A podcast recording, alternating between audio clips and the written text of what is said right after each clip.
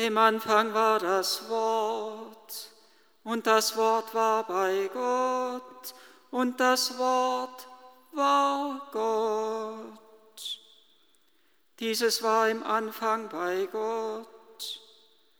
Alles ist durch das Wort geworden. Und ohne das Wort wurde nichts, was geworden ist. In ihm war das Leben und das Leben war das Licht der Menschen. Und das Licht leuchtet in der Finsternis und die Finsternis hat es nicht erfasst. Ein Mensch trat auf von Gott gesandt, sein Name war Johannes. Er kam als Zeuge um Zeugnis abzulegen für das Licht, damit alle durch ihn zum Glauben kommen. Er war nicht selbst das Licht, er sollte nur Zeugnis ablegen für das Licht. Das wahre Licht, das jeden Menschen erleuchtet, kam in die Welt. Er war in der Welt und die Welt ist durch ihn geworden, aber die Welt erkannte ihn nicht. Er kam in sein Eigentum, aber die Seinen nahmen ihn nicht auf. Allen aber, die ihn aufnahmen, gab er Macht, Kinder Gottes zu werden allen, die an seinen Namen glauben, die nicht aus dem Blut, nicht aus dem Willen des Fleisches, nicht aus dem Willen des Mannes, sondern aus Gott geboren sind. Und das Wort ist Fleisch geworden und hat unter uns gewohnt und wir haben seine Herrlichkeit geschaut, die Herrlichkeit des einzigen Sohnes vom Vater, voll Gnade und Wahrheit.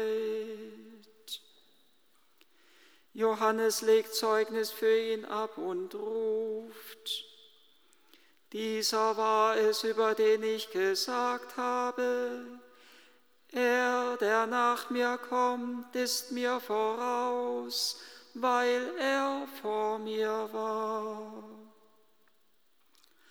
Aus seiner Fülle haben wir alle empfangen, Gnade über Gnade. Denn das Gesetz wurde durch Mose gegeben, die Gnade und die Wahrheit kamen durch Jesus Christus. Niemand hat Gott je gesehen, der Einzige, der Gott ist und am Herzen des Vaters ruht. Er hat Kunde gebracht. Die Silvesternacht hat immer etwas Eigenes, eine eigene Stimmung in sich. Viele Menschen haben immer wieder versucht, geradezu aus der Melancholie dieser Nacht herauszufliehen. Dieses Jahr ist es wahrscheinlich etwas schwerer mit dem Böllerverbot oder mit dem Feuerwerksverbot, mit dem Verbot, sich an größeren Plätzen anzusammeln. Etwas schwieriger, man ist etwas mehr gedrängt, in die Stille hineinzugehen, etwas Dramatisches hat diese Nacht dennoch an sich. Es ist die letzte Stunde. Es ist etwas Dramatisches, wenn wir wissen, dass es die letzte Stunde ist. Wenn es die letzte Stunde ist, dann wissen wir, dass das ganze Schwergewicht auf dieser Stunde liegt. Dann wissen wir, dass es auf diese Stunde ankommt. Es ist die letzte Stunde, wenn wir das Wort hören, dann denken wir auch an die letzte Stunde unseres Lebens. Und gerade in der Silvesternacht wird es uns ja bewusst, dass das Leben vergeht, dass die Zeit vergeht, dass wir sie nicht anhalten können und schon gar nicht zurückdrehen können. Dass ein Jahr zu Ende ist, dass wir nicht zurückholen können. Was wir verpasst haben, ist verpasst. Wir können nur eins, wir können es nur dem Herrn hinhalten. ihn um Vergebung bitten, wo wir zu wenig geliebt, zu wenig gelebt, zu wenig gebetet haben, wo wir zu wenig gewirkt haben in seinem Namen, wo wir die Zeit, wie es der heilige Paulus einmal schreibt im Epheserbrief, nicht ausgekauft haben. Kauft die Zeit auf, so schreibt er, kauft die Zeit aus. Denn diese Tage, so schreibt Paulus, sind böse oder man könnte übersetzen, sind, ja, sie haben ein Schwergewicht, sie sind schwer. Viele Menschen spüren geradezu das drückende Schwergewicht dieser Tage, in denen wir leben, mehr als in vielen anderen Jahren unseres Lebens. Irgendwie eine bleierne Schwere hat sich auf das ganze Volk, fast auf die ganze Welt gelegt. Kauft die Zeit auf, schreibt der heilige Paulus. Und er meint damit nicht, nutzt jeden Augenblick, äh, bis ihr zusammenbrecht vor Müdigkeit, rennt wie der Hamster im Rad, sondern kauft die Zeit aus. Das heißt vielmehr, erfüllt die Zeit mit der Gegenwart des Herrn. Es war ja nur die erste Lesung aus dem 31. Dezember, die wir gehört haben. Und, denn es gibt für den siebten Tag der Weihnachtsoktav nur eine Lesung, aber wir haben eine zweite Lesung schon gehört vom 1. Januar. Und im 31. Dezember, da heißt es, es ist die letzte Stunde. Aber am 1. Januar, da heißt es, als die Zeit erfüllt war. Mit Christus leben wir in der Fülle der Zeit.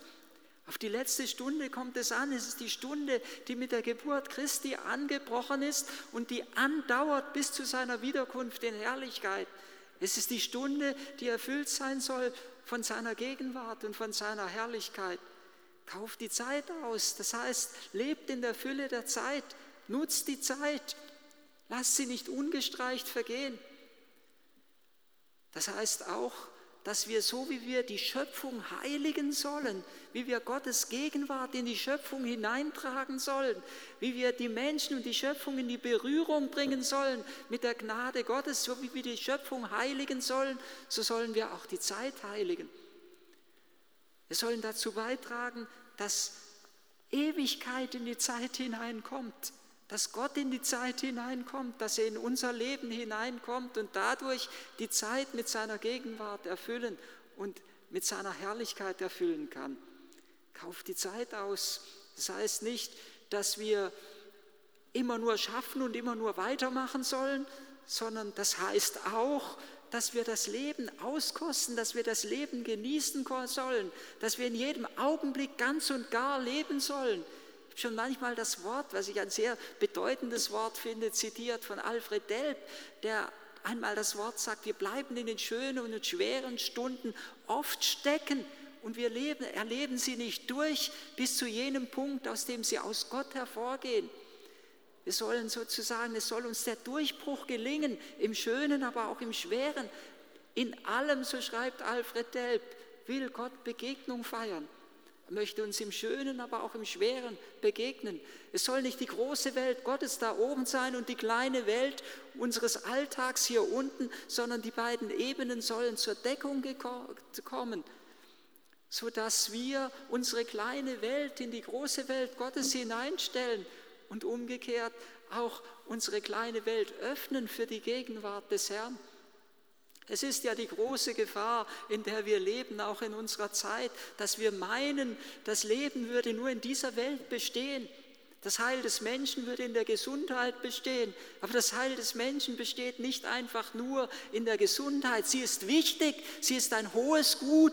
Wir schätzen die Gesundheit, wir tun alles, sollen alles tun, um möglichst selbst gesund zu bleiben und möglichst dazu beizutragen, dass jeder gesund bleibt und in die Gesundheit hineinkommt, gesund wird, wenn er krank ist. Aber die Gesundheit ist nicht das höchste Gut, sondern das höchste Gut für uns Menschen ist die Gegenwart Christi. Und er kann gegenwärtig sein, auch in einem armen und schwachen oder kranken Menschen. Ja, er will gegenwärtig sein, auch im Leiden unserer Zeit. Und deshalb sollen wir alles tun, damit unsere Zeit von seiner Gegenwart erfüllt wird von seiner Herrlichkeit durchdrungen werden kann. Kauf die Zeit aus, sagt der heilige Paulus. Es ist die letzte Stunde und es ist die Fülle der Zeit. Als die Zeit erfüllt war, sandte Gott seinen Sohn. geboren von einer Frau und dem Gesetz unterstellt, wie wir unter der Last des Gesetzes stehend, dem Gesetz unterstellt, damit er die freikaufe, die unter dem Gesetz stehen und damit wir die Sohnschaft erlangen. Etwas Größeres hätte Gott uns nicht schenken können. Das Größte ist nicht die Leitfreiheit, sondern das Größte ist die Versöhnung mit Gott, dass wir die Sohnschaft erlangen, dass wir möglichst eins werden mit ihm, dass die beiden Ebenen, die göttliche und die menschliche, auch in unserem Leben immer mehr zur Deckung kommen. Unsere Zeit soll erfüllt werden von seiner Gegenwart. Und das ist es, was wir neu lernen sollen, auch in der Silvesternacht, dass wir den Herrn in unsere Zeit hineinlassen und hineinholen, dass wir in seiner Gegenwart leben. Wer meint, wenn wir immer in der Gegenwart Gottes leben, dann würde er sein, würde Gott unser Leben mindern, dann könnten wir das Leben nicht in vollen Zügen genießen. Wer das meint, der hat ein verkorkstes Gottesbild. Gott möchte uns nicht unser, unser, unser Leben nicht schmälern, unser Leben nicht entwürdigen, uns nicht die Würde und die Schönheit und die Kraft rauben. Ganz im Gegenteil, je tiefer einer in Gott verankert ist, desto wahrhaftiger wird er, desto ehrlicher wird er. Je tiefer einer in Gott verankert ist, desto gnadenhafter kann er in dieser Welt wirken. Der Sohn Gottes, er ist voll Gnade und Wahrheit und je tiefer wir in Christus drin sind, desto mehr kann die Gnade in uns wirken, desto wahrhaftiger, desto ehrlicher werden wir, desto kraftvoller, desto stärker wird unser Leben. Je mehr wir eins sind mit Christus, desto glaubwürdiger können wir auch Zeugnis von ihm geben. Je mehr wir eins sind mit Christus, desto schöner wird auch unser Leben, desto strahlender. Eines der schönsten Schriftworte für mich ist das Wort aus dem Alten Testament, dieses Bild, wo einmal die Geschichte Israels betrachtet wird unter dem Bild eines armen, wehrlosen Kindes, das nackt und bloß ausgesetzt ist in dieser Welt. Und der Herr kommt an diesem Kind vorbei und er spricht zu diesem Kind, ich sah dich und ich sah, dass deine Zeit, deine Zeit gekommen ist. Es ist die Fülle der Zeit, die angebrochen ist mit Christus. Seine Zeit ist auch unsere Zeit. Ich sah, dass deine Zeit gekommen ist, die Zeit der Liebe. Und ich bedecke, so sagt der Herr, zu diesem wehrlosen Kind, das wie hineingeworfen ist in dieser Welt, das den Mächten und Gewalten wie ausgesetzt und ausgeliefert ist. Und der Herr spricht zu diesem Kind, ich bedecke deine Nacktheit, ich decke dich zu mit meinem Mantel. Es ist der Mantel der Gerechtigkeit. Es ist das Taufgewand, Taufkleid, das wir empfangen haben. Es ist das Gewand der Heiligkeit und der Unschuld, das der Herr uns gibt. Ich bedecke deine, ich bedecke deine Blöße mit meinem Mantel. Und ich habe dich gebadet, ich habe dich gewaschen, ich habe dich gesalbt, ich habe dich in Kleider, in wunderbare Kleider gehüllt, in bunte Kleider gehüllt. Nicht in die Tristheit des Alltags, in bunte Kleider heißt es ausdrücklich. Ich habe dich geschmückt, dir ja ein, ein Armband und eine Kette angelegt, dir Ohrringe angelegt. Ich habe dich, so sagt Gott zu diesem Kind, ich habe dich mit in Silber und Gold gekleidet. Und, das, und, die, und die anderen Völker haben deine Schönheit bestaunt. Das ist es, was Gott an uns wirken möchte. Er möchte, dass wir zur Fülle des Lebens gelangen. Das, wie wir es eben auch im Evangelium gehört haben. Aus seiner, aus seiner Fülle haben wir alle empfangen Gnade über Gnade. Oder wie wir es auch übersetzen könnten, Gnade anstelle von Gnade. Das Gesetz des Mose hat im alten Bund die Gnade Gottes für sein Volk zusammengefasst. Aber im neuen Bund ist diese Gnade in Jesus Christus verwirklicht. Das Gesetz ist durch Mose gegeben, die Gnade und die Wahrheit sind durch Christus gekommen.